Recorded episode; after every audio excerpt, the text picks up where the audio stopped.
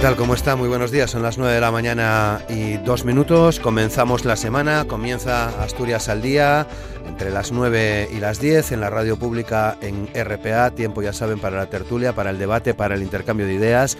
Hoy concluye el periodo de consultas del ERE de Vesuvius. La dirección de la multinacional británica y el comité de empresas eh, se verán las caras en el Servicio Asturiano de Solución Extrajudicial de Conflictos a partir de las 11 de esta mañana.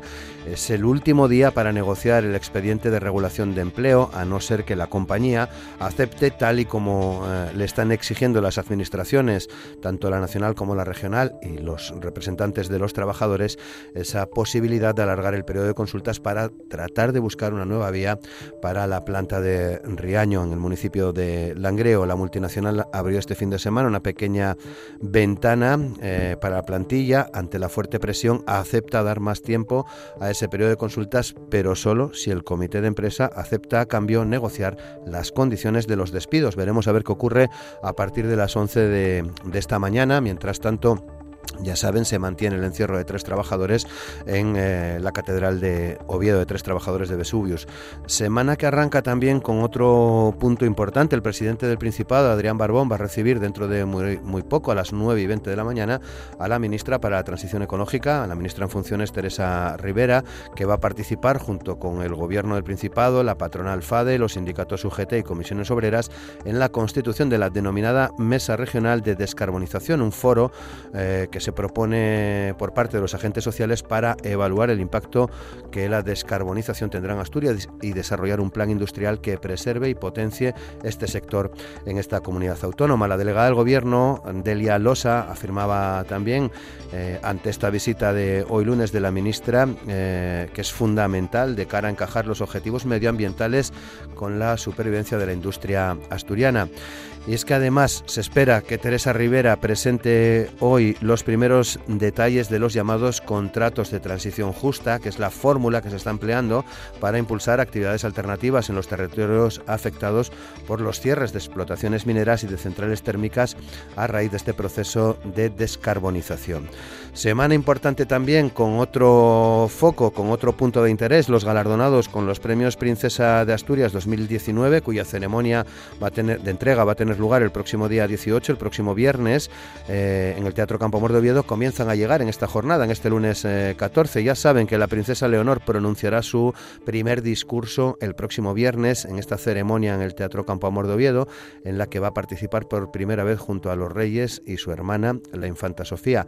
La casa del Rey ha confirmado que la heredera al trono intervendrá en el acto que va a tener lugar en el Teatro Campo Amor. Y pendientes también de lo que pueda ocurrir un día antes, el próximo eh, jueves, ya saben, lo hablábamos eh, eh, a finales de la pasada semana aquí en el programa, en Asturias al Día eh, se está organizando un recibimiento para ese día, para el jueves de esta semana, a la familia real en la plaza de la Catedral de Oviedo, con visita a la propia catedral, en la que, como saben, hay tres trabajadores de Vesuvius encerrados desde hace ya eh, cinco días. Semana intensa en todos los campos en, en Asturias, que arrancamos además sin perder de vista que posiblemente hoy lunes tal vez mañana martes, eh, se conozca finalmente los detalles de la denominada sentencia del proceso. Son asuntos que hoy eh, abordamos aquí en el programa con Alberto Rubio, con Miguel Ángel Fernández y con Raimundo Abando, con Amor Argüelles también en el control de sonido. Aquí comienza Asturias al Día con Roberto Pato.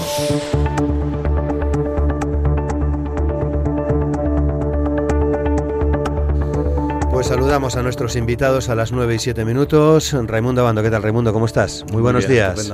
Llegó la, lluvia, por cierto. Pues no hicimos ningún comentario, ¿no? Llegó la lluvia, eso parece, ¿no? Que llega el, otoño. Esperada. Por fin, esperada, esperada, porque yo creo que hace mucha falta. Sí, mucho calor además estos días. Alberto, ¿qué tal? ¿Cómo estás? Buenos días. Muy bien, gracias. Buenos días y Miguel Ángel Fernández. ¿Qué tal, Miguel? Muy buenos días. Buenos días. Bueno, pues como decíamos en la introducción, recogemos tres, cuatro detalles de una semana que a priori, Miguel, es, es muy intensa, ¿no? desde el día de hoy ya con, con lo que ocurre en el SASEC con Vesuvius, veremos a ver, la semana de los premios, el proceso, en fin. Y no metemos la sumación, ya lo dejaremos para el 2021, que parece ser que van a ser las fechas que confirme el, gobierno el próximo Entretenida, semana entretenida. Yo creo que este, este, otoño no nos vamos a aburrir nada, nada, pero nada, nada. Bueno, eh, Vesuvius, eh, quizá para mí la mayor preocupación en este momento. Hoy tendremos alguna noticia con relación a la posición de la compañía. Los trabajadores siguen haciendo lo que tienen que hacer, que ya es moverse para defender el puesto de trabajo y están ahora mismo unos dentro de la catedral y los otros afuera montando guardia 24 horas al día. Y ahí están recibiendo el apoyo de la inmensa mayoría de la población trabajadora asturiana que se preocupa, que los va a visitar, que acude cuando convoquen alguna concentración. Y esperemos que entre todos seamos capaces de, ser mantener los, los 111 puestos de trabajo de aquí, los 17 de los 17 de Burgos, que tampoco tenemos que olvidarnos de ellos. De Miranda de Ebro.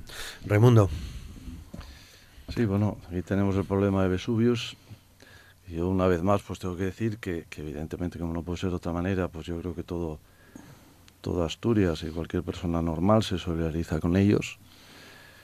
Eh, pero bueno, esto es, esto es el, el mercado, señores, esta es la realidad de las empresas y las empresas cuando no son competitivas pues, pues cierran y, se van a otro sitio. En este caso, como ellos pueden manejar su, su producción pues desde Polonia, bueno, pues Polonia es más rentable que hace España y en este caso pues, pues cierran España y se van a Polonia.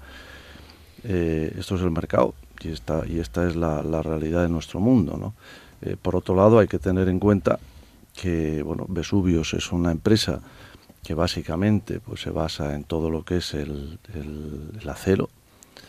Es un gran proveedor de las acerías y bueno, pues ya sabemos cómo están las acerías, solo hay que ver Arcelor, que hoy se van 1.600 señores para su casa, ¿no? En fin, es una situación que es eh, como está y, y, desgraciadamente pues yo veo muy pocas soluciones. Bueno, que se quiere ampliar el ERE o se puede ampliar el ERE, pero yo creo que el cierre es una cosa manifiesta. Alberto. Sí, como estamos cerca de esa fiesta que se está implantando últimamente en España, el Halloween, estamos ante el susto muerte con respecto a con respecto a Vesuvios, ¿no? Yo creo que hay dos cosas encima de la mesa muy claras, una el mantenimiento de la actividad y eso se está jugando hoy. O sea, porque la propuesta de la empresa no, no lleva ninguna inocencia, ¿no? Es decir, no, no, ustedes me aceptan los despidos y les doy un año de ampliación de, de ampliación para que ustedes se busquen una muerte dulce. Vamos a hablar en plata. Es decir, desaparecería Vesuvius y luego todos estaríamos locos buscando a ver dónde metemos a estos pobres a estos pobres trabajadores no digo pobres en el contexto en el contexto de la mala palabra yo creo que, que, lo que está pasando en Vesuvius, mm, hablamos muchas veces de, ello aquí, estamos ante una deslocalización de una empresa porque no tiene problemas de rentabilidad, ni tiene problemas en estos momentos de ningún otro tipo.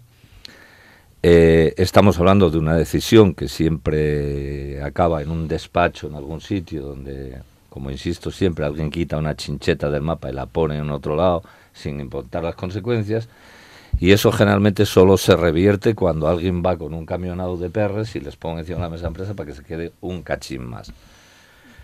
Yo creo que también hay otra cosa importante en esto, para recordar. O sea, el que estemos con estos plazos tan ajustados, el que una parte de las movilizaciones tenga que ver con la manera de acometer la, de acometer la regulación, tiene que ver con la reforma laboral. Reforma laboral que lleva también a estas consecuencias, a estas prisas, a esta manera de ver las cosas legalmente que tienen que ver solamente con la parte de la empresa, porque los trabajadores poco o nada tienen que hacer ante esto. Y nos encontramos ante esas dos, esa tormenta perfecta. Por un lado, una ley, una ley que amordaza a los trabajadores en, estos, en este tipo de procesos, y por otro lado, una política industrial inexistente prácticamente en este país. Luego, como vamos a hablar de un poquitín de la descarbonización, lo, intentaré ligar. Entonces, insisto, estamos ante la tormenta perfecta. Yo lo creo que lo único que hay que hacer es, eh, aparte de solidarizarse con los trabajadores, pues apoyar todas las acciones. Hoy mismo creo que tienen una delante del SACEC eh, a las 11 de la mañana, apoyar a los trabajadores y mirar que va a salir, pero pintan bastos. Desafortunadamente estamos de acuerdo, pintan bastos, sí. La cuestión ya sí, y yo creo que ya lo comentamos en programas anteriores, hay un sistema que permite estas cuestiones, o sea, ya perfectamente legal que la empresa haga esto, y además hay una cosa que no nos tiene que, coger de sorpresa. O sea, aquí el, sistema económico en el que nosotros vivimos está condicionado estrictamente a los beneficios del capital. Los beneficios sociales queden en, ultimísimo lugar si es que alguien se acuerda de ellos. Y claro, pasa lo que pasa. No tiene que olvidársenos que no hace falta ni recurrir ni a Vesuvius, ni, a la, ni, a la, ni al fondo este de inversión que ahora lo maneja, que por cierto está intentando meterse en Thyssen, que más nos coja confesados. Eh, aquí hubo una deslocalización mucho más escandalosa que todo eso, que Duro Felguera, que ya no existe en la Felguera, marcha para Mieres y marcha para Sisión, y además cuando va cuando lo lleva para la capital de la Costa Verde, va con una subvención de un millón de euros del Principado para instalar, hacer ahí unas instalaciones magníficas, dicho sea de paso, pero claro, lo que no puedes andar haciendo y quitando y poniendo, como dice, como dice Alberto, vamos a quitar chinchetes de aquí y ponerles para allá, o sea, hay que tener en cuenta los intereses de las personas que hay alrededor de eso. Eh, pero esos intereses no están contemplados por ley. O sea, en definitiva, de lo que se trata y el movimiento de Vesubio es que el año 2019 van a pagar un 10% más a los cortadores de cupones de las acciones y eso ya es lo que prima por encima de cualquier otra cuestión. Los trabajadores son un mero mueble que hoy lo pones aquí, mañana en Polonia, pasado como os explicaba la última vez que estuvimos charlando, abrir alguna fábrica igual que esta en México. Mira, es lo mismo, o sea, hay un mueble que pones para aquí o para allá y no, y no cuenta. Eh, necesitamos un sistema que piense más en las personas. Raimundo.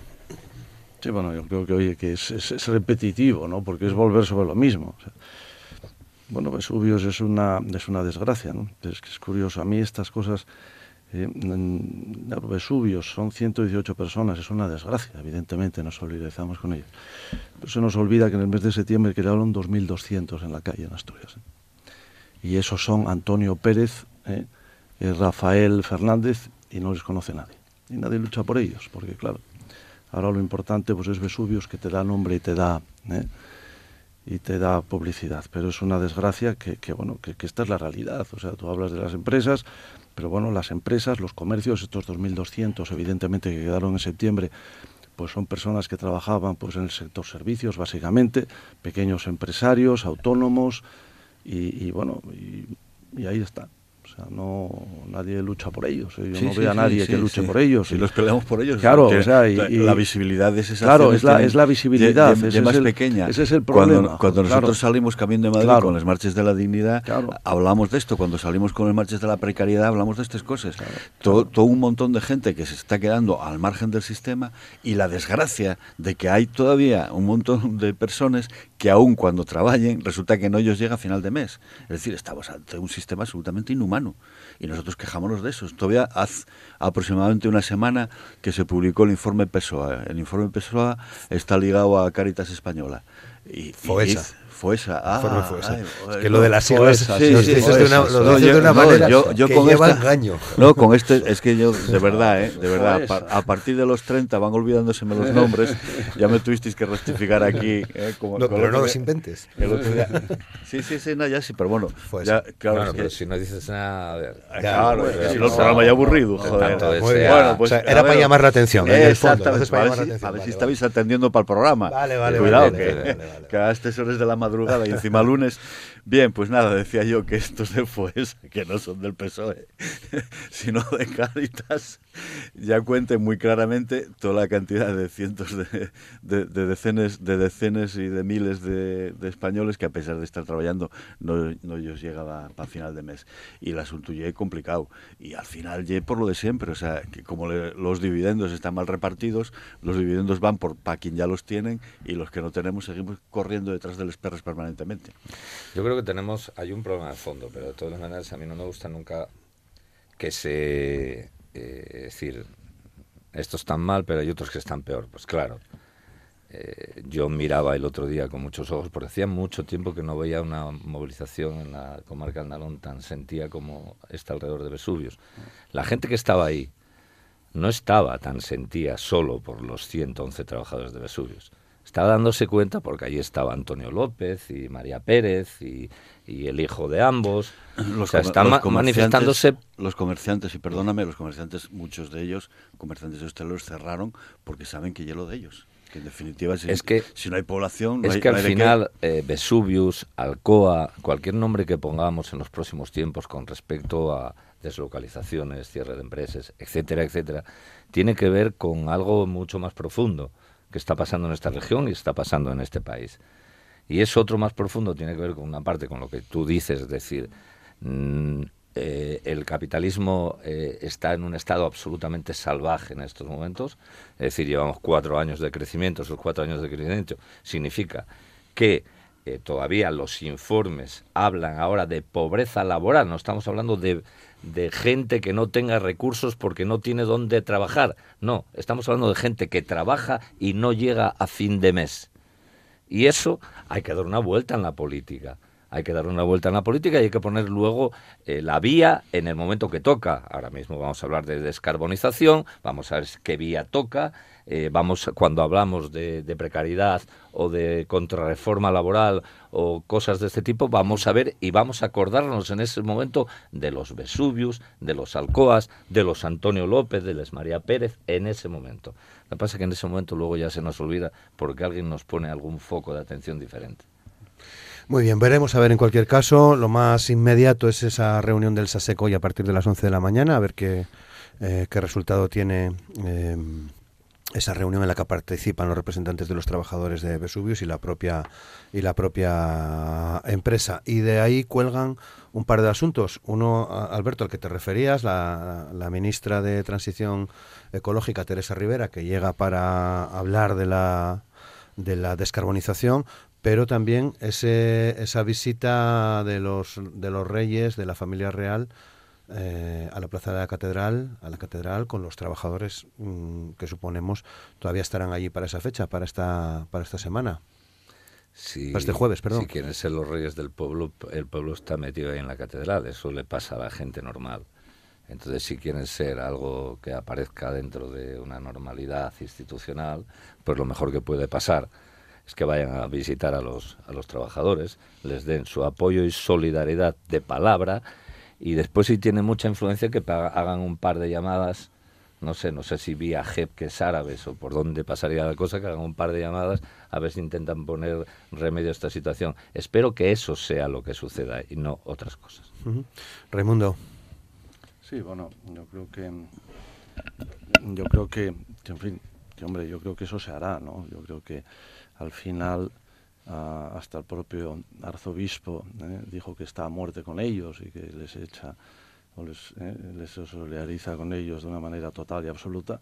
Pues yo creo que los, los reyes no van a ser menos. Yo creo que los reyes, bueno, pues me supongo que como, como reyes que son y como jefe de Estado que es el rey, pues evidentemente pues estará preocupado por estos de Vesuvios y por cualquiera. O sea, yo creo que no, no, nadie puede llamar la atención que evidentemente lo que quisiera y lo que quisiéramos todos es que no hubiera paro en este país y menos en Asturias, pero, pero en fin, la realidad es la que es. Y, y, bueno, ya que van a hacer una visita a la catedral, pues me supongo que también tendrán su momento para estar con, con esta gente, por supuesto, estoy absolutamente seguro. Miguel. Yo no, no, sé, no sé lo que va a hacer la monarquía. Hace tiempo que no hablo con Leti, va tiempo que no me llama, está ocupada la prueba. Entonces no sé exactamente por dónde va la historia. Me imagino que en, una, en un acto de, de imagen pública pues se sacarán la foto con la camiseta y estas cuestiones. En cuanto a la actitud del deán y del señor arzobispo, yo pediría a ellos que dieran un paso adelante, que ellos negaran la absolución cuando se vayan a confesar los capitalistas que están cerrando empresas y que se piensen la posibilidad de excomulgarlos de la Santa Madre Iglesia aquellos que manden a la pobreza a los trabajadores. Una semana y una imagen, en cualquier caso, coincidiendo con los premios, mm, que no deja de ser interesante mm, ver lo que pueda pasar ahí. Hombre, Ese día, el jueves. A ver, lo, lo interesante, yo creo, yo lo creo que lo interesante para seguro que los que estamos aquí, los que nos están oyendo, lo interesante sería que hubiese hoy un intento de solución, que el jueves se ratificara con voladores, reyes y lo que haga falta. Eh, pero en todo caso, yo creo que eh, ese día, mm, esta reivindicación, eh, la soledad en la que se encuentran muchas veces muchos trabajadores en sus, en sus inmediatos y, normales últimamente despidos, sería que alguien eh, les inyecte un poco de esperanza, ¿no? Un poco de esperanza de ver que realmente se van a dar pasos en la dirección correcta de que eso se vaya eliminando y que lo, el crecimiento que pudo haber habido estos años acabe llegando ahí. Si no, lo contrario será algo que veremos posiblemente en las próximas elecciones, porque también ahora mismo dentro de esta tormenta hay una cosa que se llama elecciones generales, donde sería muy bueno que los trabajadores de Vesuvios, los que apoyan a Vesuvios, los asturianos que ven en estos momentos en peligro sus puestos de trabajo, todos aquellos que ven mermadas sus condiciones de vida y viven peor que vivían antes, recuerden esto cuando vayan a votar. Bueno, yo creo que dentro de todas las actividades que vamos a tener durante este otoño que nos viene encima, está también el volver a pasar por las urnas. Eh, la cuestión está en que aquí algunas veces también nosotros, como la inmensa mayoría de la población, manifestamos el cansancio de tener que ir un día y otro día y otro día a, hacer el mismo ejercicio sin que aquellos que tengan que ponerse de acuerdo se, se pongan. Era conveniente que en vez de esperar a después de que tengan los resultados de las urnas, empiecen ya a charlar y decir, vamos a ponernos en la hipótesis de que los resultados, como todo el mundo prevé, van a ser muy parejos. Por tanto, vamos a empezar a charlar, a ver de todo esto y a ver qué vamos a hacer ahora en adelante. Porque si no, vamos a andar perdiendo tiempo otra vez. Habida cuenta de que entre pitos y flautas no vamos a tener gobierno hasta el año que viene, la cosa está un poco complicadina. Sí, yo creo que es que entre, entre tanto entre tantas cosas que estamos viendo y que está ocurriendo, y con todo nos olvidamos de que efectivamente tenemos unas elecciones ahí. Decía Alberto que, oye, que a la hora del voto, que pensemos en, en, en todos estos, en todo esto que tenemos, eh, como diciendo que, que pensemos en, en, en, bueno, en quién ¿Qué, lo puede hacer mejor. ¿Qué color de ¿Quién lo puede hacer mejor? Y claro, el problema es que... No entré en campaña electoral. No, no, no, no, ya, ya lo sé, pero es que claro, es que... Alberto no puede pedir el voto todavía ilegal, ¿eh? Lógicamente, oye, es que cuando está pidiendo eso, me supongo que está pidiendo que, en fin, que la gente cambie su voto, porque debido a lo que estamos viendo, pues la gente no va bien por donde va. Y, y claro, el problema al final es que, ¿a dónde, no? ¿A dónde? Porque eh, ¿quién, ¿quién tiene eh, la seguridad de que lo va a hacer mejor. ¿eh? Lo que es evidente, lo, lo, acaba de decir Alberto, aunque no lo ha dicho, es que los que están desde luego lo hacen muy mal. Entonces habría que pensar en cambiarlos, eso es evidente. ¿eh? aquí llevamos 38 años de gobierno, que es el mismo prácticamente, y bueno, y el desastre está ahí. Cambia a don Javier Fernández, al cual, oye, yo le di bastantes palos, joder, oye, porque bueno, porque creo que el pobre aun siendo muy bueno, muy honrado, pero no hizo nada, porque el pobre no hizo nada porque no sabía hacer nada, también, oye, eso es la disculpa que el pobre tiene. Pero bueno, sustituido por, por Adrián Barbón, que desgraciadamente, o sea, yo creo que tiene las mismas ideas que tenía Javier Fernández, pero con un problema mucho mayor. Y es que además habla de más, porque Javier Fernández por lo menos era prudente. Pero es que este cada vez que habla es que mete la pata hasta el fondo. Yo ya no sé, eh, yo creo, no sé cómo no le, no le recomiendan, por favor, quédate calladito. Lamento decepcionante, ¿eh? Raimundo, pero lo que vamos a votar y el gobierno del Estado. ¿eh? el gobierno de aquí ya, no, pero bueno, ya no está igual. Pero es que al final es lo mismo, no te das cuenta que es lo mismo. Al final es lo mismo, si es que es más de lo mismo. Y, efectivamente, o sea, yo creo que, ahí hay elecciones, ahí están las elecciones, luego hablaremos quizá un poco de ellas, pero, pero en fin, es, es, lo que hay, desgraciadamente es lo que hay. Bueno, 9 y 26. Luego retomamos algunos de estos asuntos que quedan coleando por ahí, pero a esta hora, a las 9 y 20, está previsto que precisamente Adrián Barbón reciba a la ministra de Transición Energética, de Transición Ecológica, Teresa Rivera, ministra en, eh, funciones, mm, para hablar de descarbonización, de los llamados contratos de transición. Eh, Miguel, ¿qué, expectativas te puede generar? Buenos días, señora ministra. Bienvenida a esta nuestra casa. Eh, yo estoy de acuerdo con que hay que utilizar menos el carbón como fuente energética, que hay que utilizar menos el petróleo como fuente energética. Ahora bien, necesitamos alternativas. Y lo que no estoy en absoluto de acuerdo es que nosotros hayamos cerrado las minas ya, ya no nos queden más que, de la minería ya no nos queden más que museos. Y la épica, y sin embargo, en el puerto del museo está, lleno aquello de unos piles de carbón terribles que no, sal, que no salieron de aquí. Entonces todo esto es contradictorio.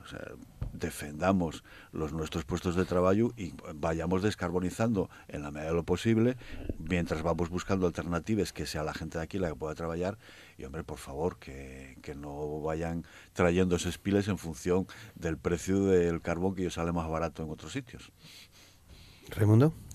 Yo quiero hablar de descarbonización. mesa regional de descarbonización, ¿no? Si la descarbonización ya se hizo. ¿eh? Sea, tú hablas ahora, eh, Miguel Ángel, de importación, de no importación, pero es que, señores, hay que recordar que en estos momentos solo está abierta una mina en Asturias, una, el Pozo Nicolasa, una. ¿eh? Y que el Pozo Nicolasa no produce ni 100.000 toneladas al año, es decir, medio barco, medio barco. ¿eh? Entonces, eh, hay que olvidarse. O sea, de eso hay que olvidarse, Miguel Ángel. Eso ya es un tema pasado, que ha pasado a la historia. con esto hay, que, hay un error que pongamos el carro por delante es un error, es un error o no es un error. La cosa es que eso está olvidado. ¿eh? El 31 de diciembre del año pasado ¿eh? era el, el, periodo que dio la Unión Europea para cerrar las minas que no eran rentables y se han cerrado todas menos el Pozo de Nicolás. Dicho eso, bueno, pues hablas de, de importación de carbón. Bueno, es que es que aquí es otra gran contradicción. O sea, por un lado, queremos que las eh, térmicas no se cierren. Y por otro lado, criticamos la importación de carbón. Que sin ese carbón se cierran inmediatamente las térmicas porque no podían producir. Entonces, señores, vamos a ver. La, realidad, vuelvo a repetir, es la realidad. Ahora tenemos los grupos de Soto de Rivera y de Aboño, eh, solo queda uno en cada uno abierto, se cierra Lada, no hay vuelta atrás, se cierra Soto de la Barca, no hay vuelta atrás, por lo tanto son los dos únicos que van a quedar. Y esos dos grupos, guste o no guste, a lo mejor quedan hasta el año 2030, esperemos por el bien de Asturias, porque si no, pues la cadena industrial iba a ser muy, muy enorme, bueno, pues al final solo, solo pueden producir con carbón de importación.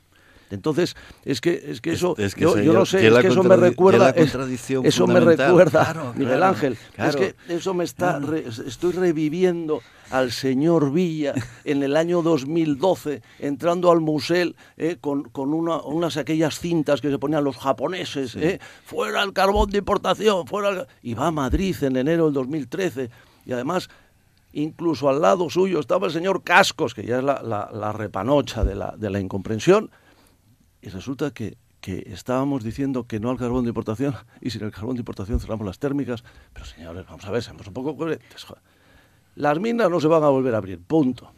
O sea, que hay que olvidarse de las minas. ¿eh? Ese, es un tema ya pasado, que además, bueno, como es pasado, vamos a pensar en el futuro y no en el pasado. Y en segundo lugar, las térmicas. Bueno, pues habrá que decirle a la ministra que por favor duren hasta el 2030, que es el máximo permitido por la Unión Europea. A partir de ahí, pues es que no hay mucho más que hablar. Hay que hablar además de que en el proceso que se debería haber iniciado en el momento, porque esto del carbón no se firmó anteayer, ¿eh? ¿Eh? Ya, va unos cuantos decenas de años que está firmado. En ese proceso tendríamos que haber puesto en marcha eh, alternativas energéticas que no tenemos y que eh, mientras se va produciendo el cierre de térmiques se vaya produciendo simultáneamente el cierre de mines. Resulta que cerramos las mines antes de las térmiques y estamos en la situación que estamos.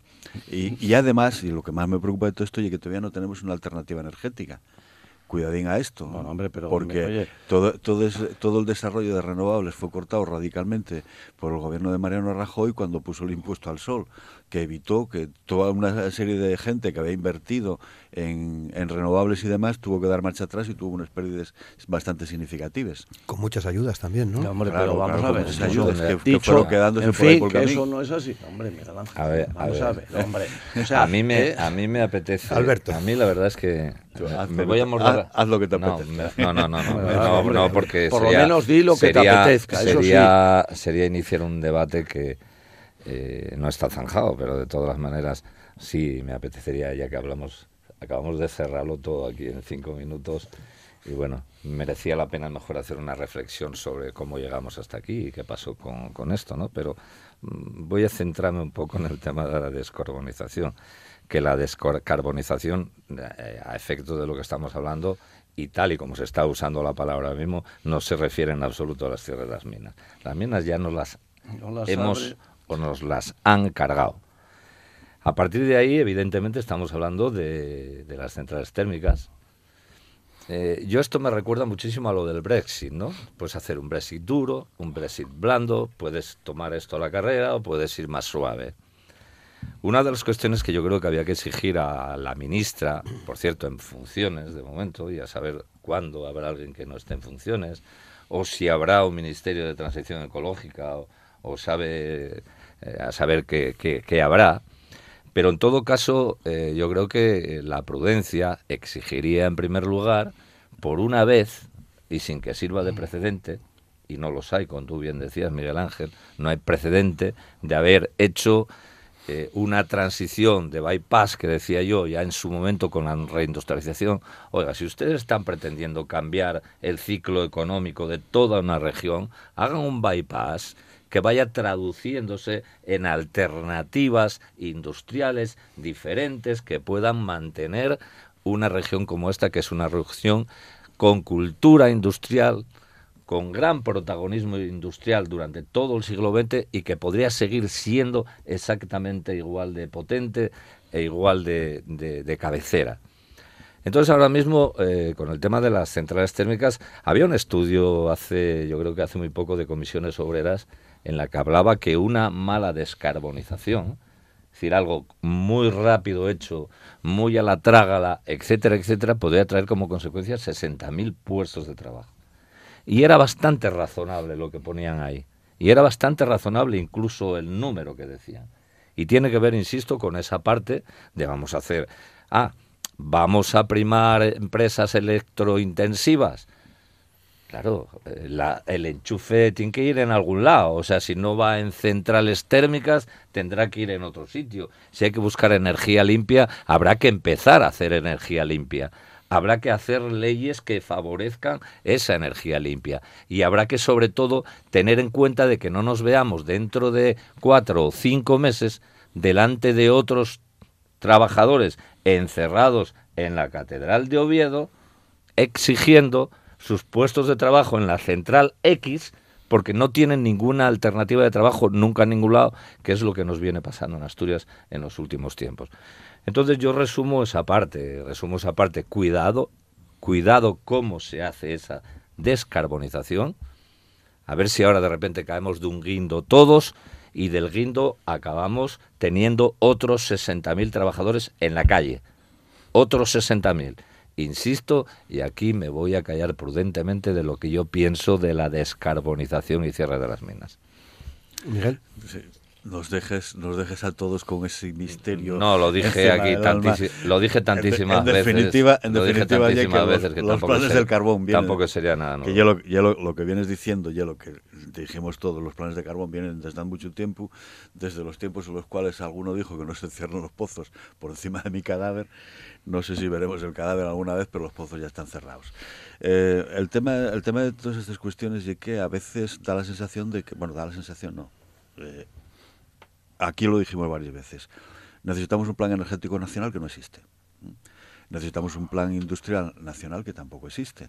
Por tanto, lo que hacen los gobiernos de turno es tirar en función, pones eh, la posición como la veleta, en función de hacia dónde tira el viento, de tal manera que no los despeine mucho. Entonces, de Europa tira el viento de cerrar las mines, ya se aceptó y se firmó en su momento, y no se pensó que en el mismo momento de cerrar las mines había que ir buscando alternativas. Las alternativas que se buscaron cuando entraron algunos cientos de millones de euros por, por esos sitios para acá fueron a parar todos a, empresas que absolutamente no solucionaron el problema, que seguimos pagando la consecuencia del cierre de ellas. Vesuvius se vendió como una alternativa reindustrializadora en toda la cuenca en 1989, por ejemplo. No vamos a hacer la relación de empresas que abrieron y cerraron después de haber cogido las subvenciones oportunas. Y ahora estamos en una situación complicada. ¿Qué nos va a contar hoy la señora ministra? Dudo mucho, de verdad, dudo mucho que traiga ninguna solución en la cartera para lo que nos viene encima. Y yo creo que aquí, eh, cuando se constituya esta mesa, habrá que escuchar ideas de todo tipo y condición, ideas de, de los empresarios afectados por ello y desde las centrales sindicales que tienen que estar metidas en el asunto y desde cada uno de nosotros, porque yo aquí siempre eh, señalé con el dedo que había trabajadores defendiendo en la calle que bajaran el precio de la luz a las empresas en las que trabajaban y no se les ocurría salir para defender que ellos bajaran la luz a ellos mismos en su casa que es otro problema bastante importante que tenemos y otra de las razones por las cuales hay mucha gente que no llega a final de mes, porque tiene una factura en su casa de la electricidad que llega la mitad del, mínimo salario que cobra. Bueno, eh, eh Raimundo, sí. Yo creo que, que, en fin, yo no espero mucho de, de, la ministra en este sentido, porque yo creo que, que eh, el pasado, como, como digo, es pasado y el futuro es evidente. Yo creo que aquí, insisto, solo van a quedar dos grupos, uno en Aboño y otro en Soto de Rivera. Y, por suerte, digo por suerte porque, porque EDP, ¿eh? Electricidad de Portugal, que es la, actual dueña de estos grupos, pues ha apostado por las térmicas de carbón para los próximos 10 años, porque si no, posiblemente no, seguro, si hubieran sido bien de Endesa o bien de Iberdrola, ya hubiéramos estado pensando en que se iban a cerrar de aquí a un año. Por lo tanto, esa es la suerte que tiene Asturias, que bueno, que ha apostado EDP por esas dos centrales. En relación a, lo que va a hacer, bueno, pero es que volvemos otra vez, Carlos Miguel Ángel dice los cientos de millones, no, los miles, miles, es que no son fueron, no fueron cientos, hombre, claro, dicho así parece que cientos no llega a mil o pueden ser veinte mil, pero no, lo que he hecho fue que fueron veinte mil millones de euros. El cómo se emplearon, eso no es un problema del resto de los españoles, ¿eh? ojo, es que yo creo que hay que ser responsables. Mm. El resto de españoles pagaron esos 20.000 millones junto a los asturianos, el resto también. Y quien los empleó mal fueron los asturianos. Porque es que recuerdo, y aquí está una persona que estuvo eh, en esas mesas posiblemente eh, del reparto de los fondos mineros, o si no estuvo, sí sabe mucho de ello, que no fueron el resto de los españoles quien decidió qué se hacía con esos fondos mineros. Eh. Fueron los, asturianos. Eh, fueron los políticos asturianos, los sindicatos asturianos y los empresarios asturianos. Por lo tanto, eh, la responsabilidad es nuestra. Y ahora no podemos decir tampoco al resto de los españoles, oiga, es que como los empleamos mal, dennos más, dennos más porque necesitamos más. Mire, no. ¿eh? Claro, porque es que esto es así. ¿Qué va a decir el de Almería? ¿Qué va a decir el de Murcia? Que ahora todavía está, está pidiendo que le den los cientos de millones que el gobierno ha prometido y que también los ha prometido a Mallorca el año pasado y todavía no llegaron. En fin, es que el dinero es finito, el dinero es limitado y lo que hay que hacer es emplearlo muy bien. Y nosotros lo hemos empleado mal. Y es que lo, lo tenemos que reconocer y lo tenemos que decir. yo creo que en eso estamos de acuerdo. Y no podemos estar toda la vida, toda la vida, porque yo estoy harto ya en esta región de escuchar a los políticos llorar y pedir, llorar y pedir. Oiga, pero es que no hay más que llorar y pedir. ¿Por qué no se le ocurre una idea buena? Una, solo pido una. Es que no tiene ni una. es llorar y pedir, llorar y pedir y poner la mano. Estado español, deme más dinero. Unión Europea, deme más dinero. Oiga, pero entonces, ¿para qué está usted ahí? ¿Para qué está usted ahí? Si usted no sabe hacer otra cosa, estamos váyase. Todos los, que estamos, todos los que estamos de aquí estamos de acuerdo en la nefasta gestión que se Claro, pero es que hay que recordarlo cada y además, Y además de eso, y además de eso, yo creo que hay una cuestión que es necesario subrayar. No, no es solamente un problema de dinero y un problema de proyectos. Claro, claro. Y un problema de Eh, eh, proyectos. no, es que es un problema de proyectos, Y en, es- claro, y en Miguel este Ángel, momento mm, quisiera yo ver si la señora ministra trae en la cartera algún proyecto, que lo dudo mucho. No, no va a Por traerlo, claro. Pero no solo tiene que ser la administración Pero la que ponga los claro, proyectos, no, no, claro. claro. Pregunto, Evide- pregunto. Claro. evide- Por, por eso decía- es que, es que estamos a veces los empresarios, las centrales sindicales A que van a estar en veces- esa mesa y la ciudadanía tenemos que aportar ideas a, a- a estas cuestiones, que no se circunscribe nada más, porque aquí parece que muchas veces cuando hablamos de esto decimos, eh, es que no hay dinero. No, a ver, aparte de dinero, vamos, olvídate de eso. ¿Qué vamos a desarrollar? Luego ya buscaremos la forma de financiación. Pero ¿qué vamos a hacer aquí? Oye, como, como cualquier empresario cuando monta una empresa, ¿eh? primero tiene la idea y luego A ver, pues que lo que hace es pedir la financiación. Da la impresión de que cogiste un cacho de hueso ahora interesante, que a mí también me... Lo que pasa es que no puedo... Este, Pero- este- pero- este pero tema de fondos mineros... no, pero este tema de fondos mineros, cada vez que estoy aquí siempre lo resolvemos como en dos minutos. No, no, y hombre, no, igual exigía yo... Un- un- un Igual exigía un, monotema, hacer, hacer, hacer algo exclusivamente sobre los fondos mineros, porque íbamos a estar de acuerdo en algunas cosas, pero seguro que en otras no. Seguro que en otras no. Lo que está claro es que a la vista del pasado, el presente significa que los fondos mineros no reindustrializaron aquello que eh, cerró la mina, eh, todos los la alternativa que se dio no funcionó ninguna. Fondos mineros fueron más que eso, ¿eh? pero aparte de eso los fondos mineros significaron, mm, por cierto, lo voy a mezclar con lo de la ministra. La ministra va a venir aquí con una agenda que dice prejubilaciones, bajas incentivadas y ayudas. Me voy a quedar con la última parte, ayudas, a toneladas aquí. ¿Qué hizo el empresariado asturiano con las toneladas de ayuda que viene? Coge el dinero y corre. ¿Qué permitió la administración que hicieran las empresas asturianas y las que llegaran de fuera con ese dinero? Mirar para otro lado cuando cogieron el dinero y corrieron.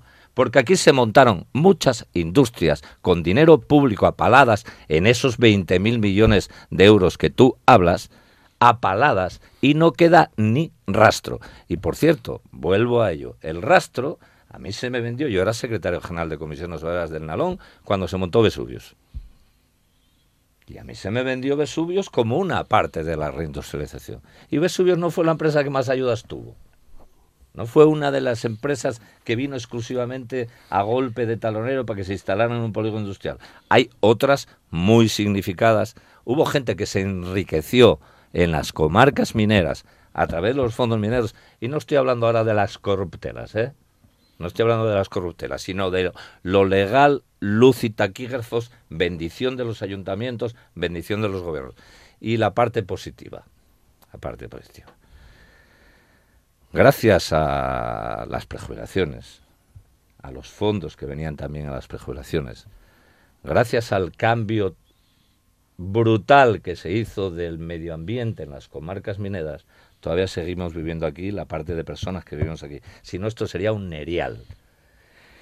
Insisto, ministra, pues va a venir con lo de siempre. Y lo que se trata en estos momentos no es de ser imaginativos, es de creer que se puede cambiar y dar una alternativa, que estamos aún a tiempo y ahora mismo tenemos en el horizonte esos posibles 60.000 puestos de trabajo que están en el aire si no se hacen bien las cosas ahora. La verdad que vamos a tener una vejez muy saludable. Todo más limpio, prejubilaciones, pensiones, y todo esto. De hecho, todavía mantenemos un nivel de renta alto gracias, No gracias- solo falta, gracias- no solo al falta, segundo. El segundo, solo, el solo segundo. faltaría que recuperaran eh, los ríos en condiciones, que bajara agua por ellos, eh, en fin, esas cosas también estaría bien, que como están ahí de lado y las vemos, pues a veces se nos olvida, ya que no están contaminados por el carbón y no sé qué, pues a lo mejor alguien hay que cogerlo por ahí, por la parte esa que duele, y hay que decirle, señor, usted tiene que tirar tantos metros cúbicos al río porque es un derecho de los habitantes que viven alrededor de ese río y en las orillas del río. Y eso es una parte que yo hablamos desde Andarbón, Adrián, haz eso, que sabes cómo fuiste alcalde de la Diana, que nos están hundiendo ecológicamente un medio tan importante como un río. Y la, y la ecología, dicho sea de paso, genera puestos de trabajo. Por supuesto. No solamente en el- que mejor nivel de vida y más futuro saludable para la gente. En cualquier caso, o sea, vamos a tener una vejez eh, limpia y saludable. Ahora bien, necesitamos pensar en perspectivas de futuro que nos permita que la población, que la población joven se pueda mantener aquí, no que tengan que salir otra vez, una vez más, a, trabajar al extranjero. Y entonces ahí hay también un, un una, una fuente muy importante que lleva toda la relación con la Universidad de Oviedo que me da la sensación de que no se mantiene esa relación fluida que deberíamos de mantener y a veces con actitudes un poco preocupantes. Ahora ocurre si es hacerlo del grado de deportes y entonces en vez de ver cómo hacemos para desarrollar eso, peleámonos entre todos los pueblos a ver quién lo lleva para su casa. Pero si mezclamos ahora ya la Universidad de Oviedo en este tema, ya entonces vamos a necesitar también otro programa monotema porque eso da para mucho, la universidad. Madre de mi alma, bendito. Vaya, ¿Cómo está? un montón de peticiones que me estáis ¿Cómo está la universidad? pedimos aportación de ideas. Ahí, tiene, ahí tienes ideas para próximos Y la universidad también. Eh, y la universidad también. todo estaría bien.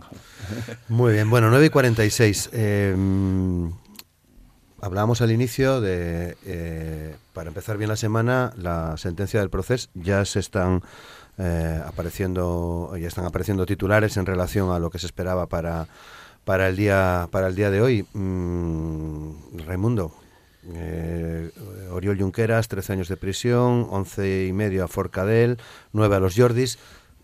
¿Qué te parece? Bueno, yo creo que, en, fin, en, primer lugar lo que hay que decir es Sedición y malversación. Eh, en primer lugar lo que hay que decir es que todavía la sentencia no salió. Porque es que, claro, todo el mundo habla de la sentencia y no está la sentencia. están firmando. pero hasta el último momento, como dice el señor Marchena, ¿eh? o el magistrado Marchena, ¿eh? hasta el último momento la sentencia, ¿eh? hasta la última firma todavía, todavía sigue siendo una incógnita. Dicho eso, bien, lo comentábamos al principio, antes de empezar el programa, intencionadamente filtrada. O sea, esto no se ha filtrado así porque, porque un mujer de repente dijo, que la tengo aquí y la voy a dar a la prensa. No, está intencionadamente filtrada. ¿Motivo? Bueno, pues posiblemente para que durante tres o cuatro días pues estemos ya asumiendo eh, cuál es la sentencia, que más o menos, pues evidentemente todo el mundo la sabemos. A partir de ahí, bueno, pues eh, sedición más malversación a efectos de penas es prácticamente lo mismo. ¿eh? Si uno mira las penas del Código Penal respecto a la rebelión y la sedición y malversación, pues son las mismas.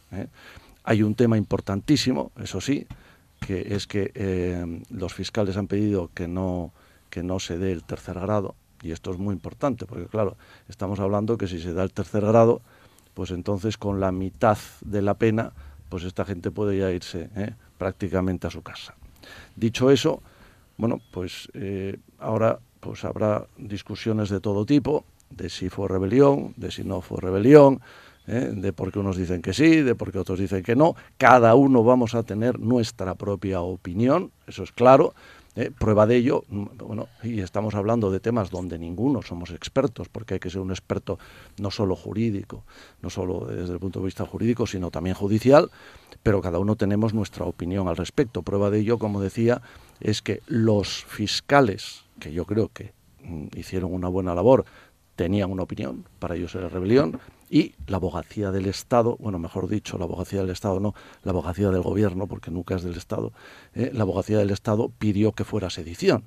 Entonces, bueno, pues cada uno vamos a tener nuestra opinión, eso es evidente, y lo que sí mm, a mí eh, creo que, es importante decir es que posiblemente, posiblemente eh, los magistrados hayan acogido a la modificación, si recordamos, del año 1995 del Código Penal pedida por el propio PNV, porque en el Código Penal anterior eh, no quedaba muy claro si se podía pedir incluso eh, la, propia independencia.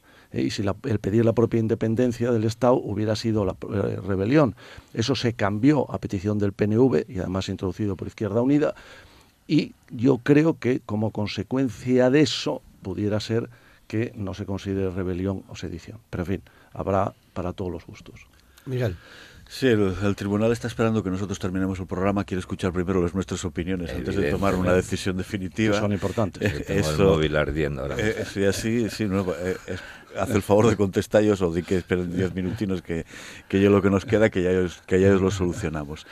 Eh, yo con relación a, todo este proceso, si, si, hubiéramos jugado quinieles, seguramente todos nos lo hubiéramos acertado, todos sabíamos de antemano que esto iba a acabar en una condena, más o menos dura, pero en una condena. Eh, lo sabíamos así y yo desde el principio manifesté el mi desacuerdo en que las diferencias políticas se tengan que solucionar vía tribunales. Al día de hoy, desafortunadamente, estamos judicializando cualquier cosa que haya. Yo el otro día quedé muy sorprendido cuando, en, una, en una opinión determinada alguien considera eh, una blasfemia y un ataque a, no sé qué religión y entonces van a, a, juicio mientras que estaba diciendo barbaridades de otra religión diferente la misma persona. No sé, es que son, son cuestiones que no tienen mucho, mucho que ver con, con la realidad. Pienso que por parte de los dos gobiernos, tanto el gobierno del Estado español como el gobierno de Cataluña debería de haber habido una actitud negociadora con mucha más eh, cintura de la que de la que tuvieron. Y es cierto que algunas actitudes por parte del gobierno central hicieron que se incrementara el número de independentistas en Cataluña, es decir, que se doblara el porcentaje. Y pienso que la cuestión de los condenes no va a arreglar mucho la circunstancia y va además a emponzoñar el debate de las próximas elecciones, porque cuando aquí tenemos que estar preocupados como muy bien decía antes Raimundo, por los 20.000 Antonio Pérez o los 2.000 Antonio Pérez despedidos en Asturias y los no sé cuántos mil que hay en todo el conjunto del Estado español, a ver cómo hacemos para que la gente pueda llegar a fin de mes, vamos a estar discutiendo por un problema de cuántos barres tiene la bandera, si tres o cuatro o lo que sea menester. ¿no? Entonces, no, no me gusta nada todo el proceso, yo no hubiera entrado ahí y desafortunadamente ahora vamos a vernos en una situación complicada. Alberto. Sí, yo lo primero que se me ocurre es pensar que esto es un fracaso de la política. O sea, sea la sentencia que sea, hay un fracaso de la política. Es decir, hay un fracaso tremendo de quienes eh, debieron, tenían la obligación y pudieron haber encauzado el proceso catalán. Empezando por quienes eh, llevaron al Tribunal Constitucional. Por cierto, está habiendo sentencias del Tribunal Constitucional en, los, en el último año, más o menos, que está poniendo en su sitio cosas de estas y que no sale nada más que en una esquina de los medios de comunicación. Mientras se habla del proceso, no se habla de que el Tribunal Constitucional le metió una hostia al Partido Popular por eh, la impugnación que hizo en su momento en el Estatuto de Autonomía de Cataluña. Y de aquellos polvos vinieron estos lodos. Por tanto, un fracaso de, la política. Un fracaso de la política y pensad en lo siguiente, o sea, después de la sentencia sigue habiendo vida. Y a mí lo que me preocupa es que va a pasar después. Ahora mismo va a haber una tormenta de todas las eh, todos los que se vayan a mover en este sentido. Por un lado, por el otro, todo el mundo va a excederse mucho posiblemente. Bueno, se está pidiendo ya la movilización. ¿eh? eh ya se está movilizando. Va yo creo que todo el mundo por una parte y otra se va a exceder mucho. Y hay otra parte que, ya que somos tan europeos, hay otra parte que eh, cómo nos está viendo Europa también en el conflicto catalán. Eh, últimamente se dieron editoriales en periódicos muy importantes de diferentes capitales de Europa, donde precisamente ese proceso no se ve como, digamos, a mayor gloria de la justicia, por ejemplo. Yo no voy a opinar al respecto. Pero sí me parece importante que pase lo que pase ahora y en estos próximos días, insisto, tenemos unas elecciones. Si en esas elecciones la campaña va a girar en quién se vuelve más veces, en qué bandera, esto va a acabar muy mal. Va a acabar muy mal. Y los ciudadanos deberían de pensar muy mucho cuando vayan a votar si merece la pena, si merece la pena ingresar 1.600 eh, euros o 800 euros o 1.600 o 800 cachos de bandera, sea la que sea. Si sería mucho más importante empezar a creer y confiar en lo que debe ser, cómo se deben de hacer las cosas, cómo se debe integrar en la política nacional una política justa para los catalanes, para los asturianos y para los vascos, o preferimos eso, que a partir de las próximas elecciones pues bueno, a cada uno sus merecimientos, pero que te los paguen en trozos de barneda y a comer todos trapo. Bueno, pero vamos a ver, yo, dicho eso, eh, es, que, es que talmente parece como, como si la culpa fuera de todos. es que claro, vamos a ver, o sea, la culpa, Mía, la tuya culpa, no, de claro, este no no, creo. es que evidentemente, o sea, Pero la culpa los que está aplauden en a los los que se envuelven en la bandera Pero es que no, sí bueno, pero, pero Alberto, la culpa está en los del proceso. Que luego, evidentemente, se podían haber hecho mejor o peor las cosas. Bien, eso es discutible. Yo estoy convencido que se podían haber hecho mejor. Pero lo que es claro es que hay, hay un proceso que va en contra del Código Penal.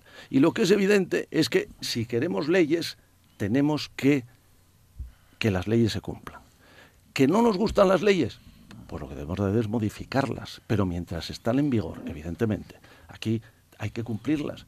Y tenemos un código penal modificado en el año Menos 95. mal que no tenemos el Tribunal de Bueno, pero Público Alberto, Alberto, tenemos un código penal modificado en el año 95, insisto, a petición del PNV, donde, donde, curiosamente, ese delito de rebelión que está ahora tan en boga, se pensaba no que hubiera una rebelión desde las propias instituciones constitucionales, como es esta, sino era una rebelión pues de un sablazo, de un general, ¿eh? de un tipo armada. En eso se contemplaba el 95. Ya, pero La perdona, ley, Raimundo. ¿no? Parece ser que la sentencia va a hablar de sedición y no de rebelión. Claro, evidentemente, Y no, es que es muy No, no, importante. bueno, claro, pero es porque que- un debate es hablar de un golpe de Estado Sí, sí, sí, y otra parte y otra otra cosa es hablar de sedición, como mucha gente. Yo no quise entrar en ese debate, no quise entrar porque creo que, insisto, creo que hay un fracaso de la política importante, que estamos judicializando muchos elementos políticos en este país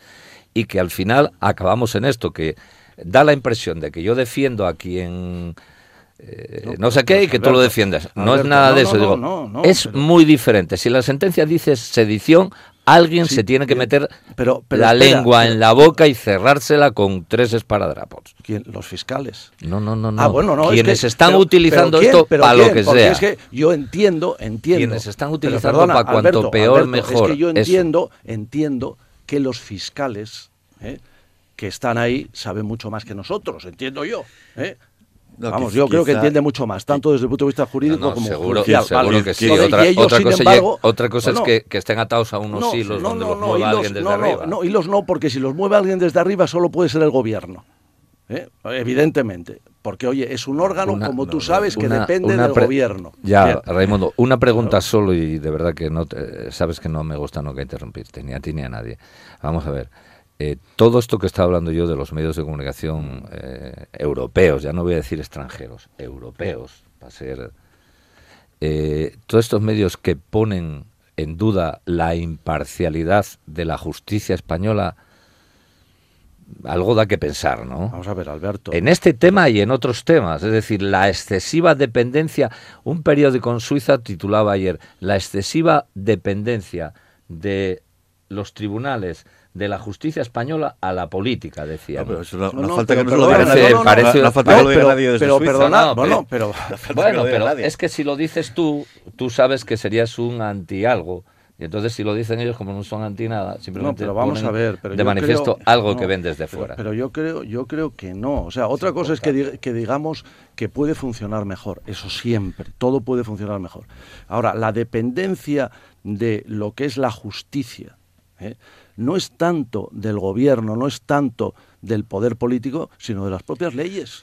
Es que, señores, es que tenemos Esa unas es- leyes. esa debería Ya, ser pero, la pero es que, claro, pero esto es igual que el reglamento del asturiano y Adrián Barbón. No, es que la extrema derecha. ¿Cómo la extrema derecha? Es que usted no se leyó, no se leyó Meca, ni meca, la ley meca, del meca, meca. 98 Ahora vamos ni el reglamento de la Cámara. ahora vamos a Eso es a la ley, la ley, meca. la ley.